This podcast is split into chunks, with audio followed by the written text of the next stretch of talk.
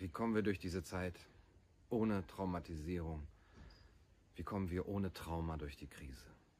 Wir erleben alle eine große Ohnmacht zurzeit, die Ohnmacht des Einzelnen, vielleicht auch die Wirkungslosigkeit von Protest. Ja, wir protestieren, wir demonstrieren, aber wen kümmert es schon?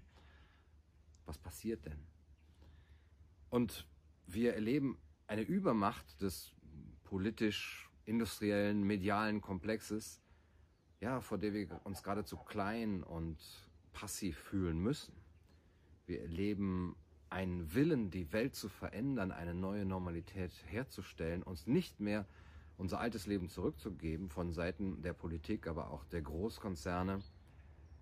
Und gleichzeitig eine, ein Zustand der Unwahrheit und der Lüge, die in den letzten Jahren, Jahrzehnten sicherlich nicht größer war und auch eine Offensichtlichkeit der Lüge oder eine Einseitigkeit, verbunden mit einer Selbstgewissheit, einer fast schon arroganten Selbstgewissheit derer, die sie betreiben und die sie benutzen für ihre Agenda, dann erleben wir eine Misshandlung, wir erleben Kindesmisshandlung geradezu, wir erleben eine Unhinterfragbarkeit von Maßnahmen und Verordnungen, die, die wirklich sehr nachdenklich stimmt und wo wir einfach nur den, den Kopf schütteln können, was hier gerade passiert, dass wir gar nicht fragen, was das mit unseren Kindern macht, die Angstmache, die Hysterie, dass auch wir uns sicher sein können, dass irreparable Schäden bleiben werden und dass auch eine Entwicklung angestoßen ist, die wahrscheinlich irreversibel ist. Es wird kein Zurück zur alten Normalität mehr geben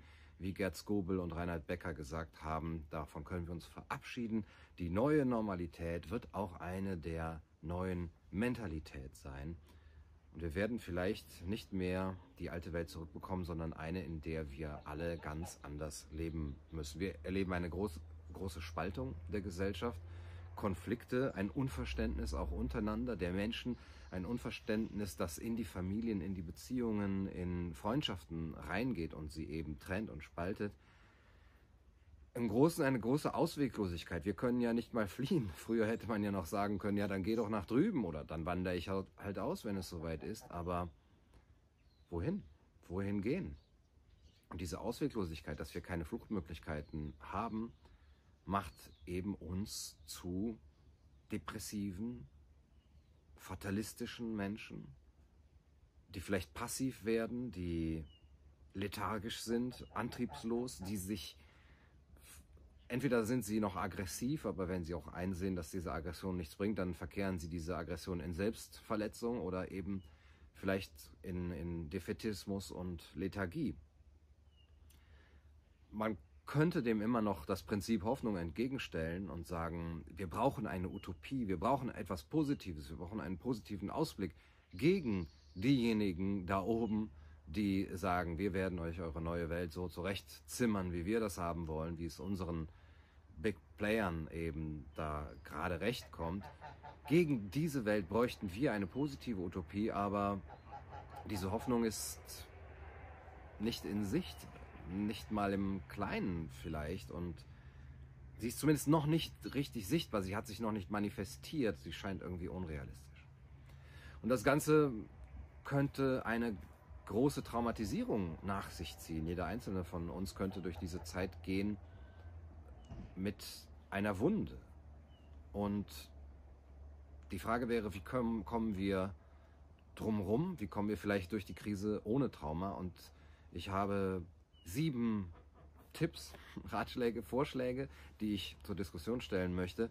Das erste wäre das Social Distancing von denen, die es immer besser wissen, die immer schon alles besser wussten und vor allem die, die selbstgerecht über die anderen urteilen, die einen Zweifel haben.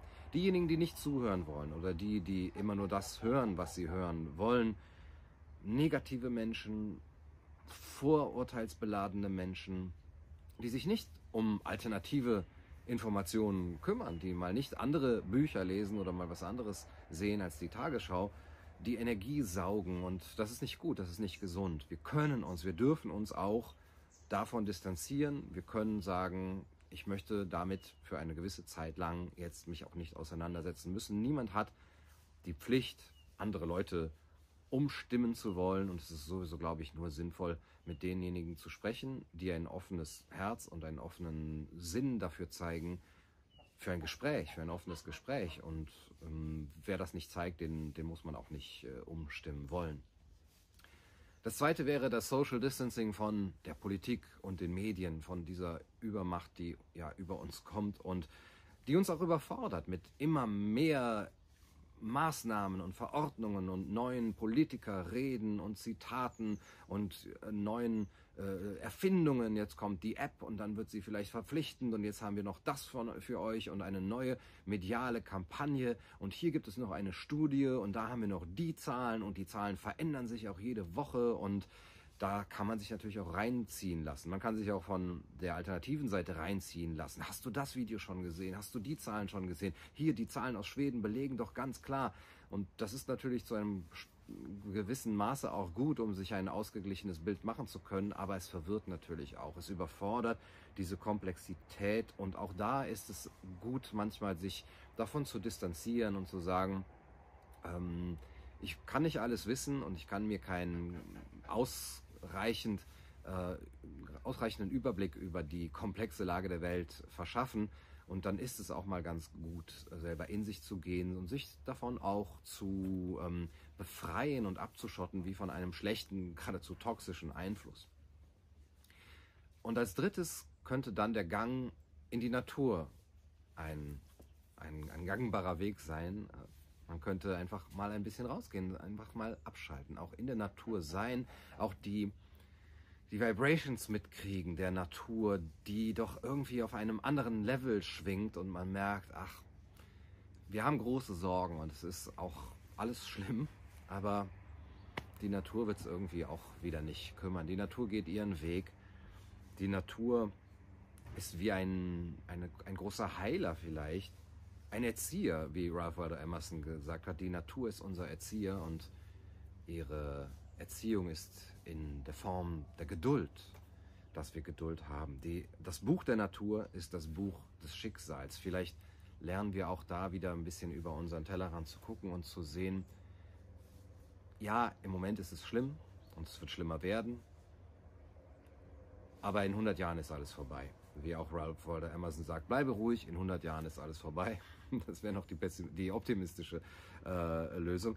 Aber geht mal in den Wald und nehmt ein Waldbad und äh, spürt diese anderen Schwingungen der Natur, die immer da ist und ähm, sich davon eigentlich nicht beeinflussen lässt. Und dann lasst euch verletzen. Ich habe diesen Tipp von einem äh, Sportwissenschaftler und Ernährungswissenschaftler, Gerrit Käferstein, der sagt, geht, geht mit kurzen Hosen durch den Wald, geht durchs Gestrüpp und lasst euch ruhig verletzen vom Holz, von, vom Gebüsch, vom Wald. So kleine Mikrorisse in der Haut, das ist gut für euer Immunsystem. Das Immunsystem will das, will diese Verletzung haben. Und wir sind im Moment in einer Welt, wo wir uns von allem abschotten. Wir gehen nicht mehr barfuß, gut, nicht nur im Moment, sondern schon seit langem nicht mehr. Wir äh, duschen nicht mehr heiß oder kalt. Wir kommen gar nicht mehr mit großer Hitze oder großer Kälte in Berührung. Wir sind immer so gleich wohl temperiert und wenn es nur so ein klein, klitzekleines Grad zu wenig oder zu, zu viel ist, dann ist oh, voll unangenehm. Aber unser Körper, unser Immunsystem braucht die Extreme, braucht auch die Verletzungen und es lernt dadurch eben auf eine gewisse Weise auch Gesundheit selber wiederherzustellen. Dieses Immunsystem dadurch auch ähm, zu fördern, auch eben durch Kontakt. Ja, wir haben jetzt nicht nur immer die perfekten Sachen und die perfekte Temperatur mit ähm, der Heizung und so weiter, sondern wir schützen uns jetzt auch noch mit Masken vor allen möglichen, was, was kommt. Irgendwann haben wir eben Ganzkörperanzüge und bloß kein Virus, bloß keine Bakterien an uns lassen und un unser Immunsystem so gut wie möglich schützen, niemanden berühren, da hat jemand genießt, oh gefährlich. Das ist sicherlich nicht für unser Immunsystem gut, wobei die Masken ja auch ein Herd von Bakterien sind äh, in diesem feuchtwarmen Milieu. Man müsste sie ja alle 20 Minuten lang, äh, alle 20 Minuten tauschen und äh, im Grunde genommen züchtet man ja seine eigenen Bakterien paradoxerweise dann heran. Aber ja, gehen wir das wieder ein? Gehen wir auch dieses Risiko wieder ein, verletzt zu werden, krank zu werden? Es ist ja gut, ähm, es gehört ja zum Menschenleben dazu, diese Krankheit auch zuzulassen. Und es ist, glaube ich, nichts schlimmer als die Angst vor der Krankheit. Die ist, glaube ich, die größte Krankheit an sich. Und das ist vielleicht äh, für den vierten Punkt etwas Wichtiges zu merken. Diese Verletzung macht stark, Verletzbarkeit macht stark. Wir können das Risiko eingehen, wir können verletzlich sein und wir können auch diese Krise als, als Verletzung nehmen, wo wir merken, ja, wir werden vielleicht, wir bekommen eine Wunde zugefügt, auch gesellschaftlich, aber wir können daraus auch stärker hervorgehen. Wir können dann überlegen, auch in dieser Isolation und Einsamkeit und in der Besinnung, was in meinem Leben kann ich denn verändern zum Besseren hin? Jetzt ist auch eine Zeit, wo wir Spreu und Weizen voneinander trennen oder wo wir in unserem Leben darüber nachdenken, was ist das Nützliche in meinem Leben und was war schädlich, was habe ich ganz persönlich auch an Schädlichem getan oder erlitten und, und mit mir machen lassen. Und wir können das eine jetzt von dem anderen trennen, weil wir in uns gegangen sind. Wir können vielleicht diese Krise auch, da ist die weiße Katze, wir können diese äh, Krise für uns ähm, nutzen als, als Chance. Das fünfte wäre, sich dann aus dieser Einsamkeit und Besinnung heraus auch zu anderen wieder zu begeben und Gleichgesinnte zu treffen wirklich physisch zu treffen, mit Leuten zusammenzukommen, mit ihnen in Austausch zu gehen, sie zu berühren, sich berühren zu lassen, immer wieder auch ins Gespräch zu kommen und zu merken, wir sind nicht alleine, sondern wir sind eine Gemeinschaft und mit Menschen auch diese Gemeinschaft zu bilden, sich vielleicht zurückzuziehen aufs Land, wenn es denn noch einigermaßen geht und mal ein Wochenende dort mit netten Menschen, mit, mit guten Menschen, mit gleichgesinnten Menschen zu verbringen, um sich zu stärken, um auch in den Austausch zu kommen und dann auch mit ihnen was zu machen. Was auf die, wir haben im Grunde genommen im Moment eine, ein, ein, einen Shutdown auch des, des geistigen Lebens und des künstlerischen Lebens. Ja? Wir können nicht mehr in Theater gehen, wir können nicht mehr in Galerien, in Museen gehen. Wir sind vereinsamt vor unserem Netflix-Account und das eigentliche Leben ist das der Kommunikation mit anderen über die Kunst, wo wir mit anderen zusammen ein kulturelles Leben herstellen, auch das verarmt ja total. Das ist ja eine, eine Ödnis im Moment. Und dann mit diesen gleichgesinnten Menschen Kunst herzustellen, Kunst zu erleben, Kunst zu produzieren und Kunst zu rezipieren. Und auch die Heiligkeit von Kunst wieder gemeinsam zu erleben, sich zusammen eine Bach-Kantate anzuhören, die auch, glaube ich, jemanden wieder auf einen ganz anderen Schwingungslevel bringt und merkt, ja, im Grunde genommen ist da etwas auch in der Kunst, das uns wieder, ja, da äh, nicht, das, das uns über unseren Tellerrand hinwegsehen lässt. Und mit diesen Menschen zusammen in Gemeinschaft Kunst zu machen und Kunst zu erleben. Und das siebte wäre dann, aus dieser Gemeinschaft heraus auch wieder den Kontakt mit denen zu suchen oder zu eröffnen, die noch nicht in dieser Gemeinschaft sind oder die auch da nicht rein wollten, die, von denen wir uns auch vorher abgesagt haben, abgeschottet haben, um selber zu gesunden und aber dann das Gespräch zu öffnen und zu sagen, kommt ruhig hier hin, sprecht ruhig mit uns. Vielleicht auch über die Kunst, die eben auch ein ganz anderes Erleben und Wahrnehmen ermöglicht. Kommt zu uns und lasst uns unsere Gemeinschaft, die wir ja eigentlich auch zusammen haben. In der Gesellschaft geht es ja um Solidarität, aber nicht nur um Solidarität mit den Alten oder den Risikogruppen, sondern es geht um eine gesamtgesellschaftliche Solidarität, dass wir merken, wir stecken hier alle zusammen drin.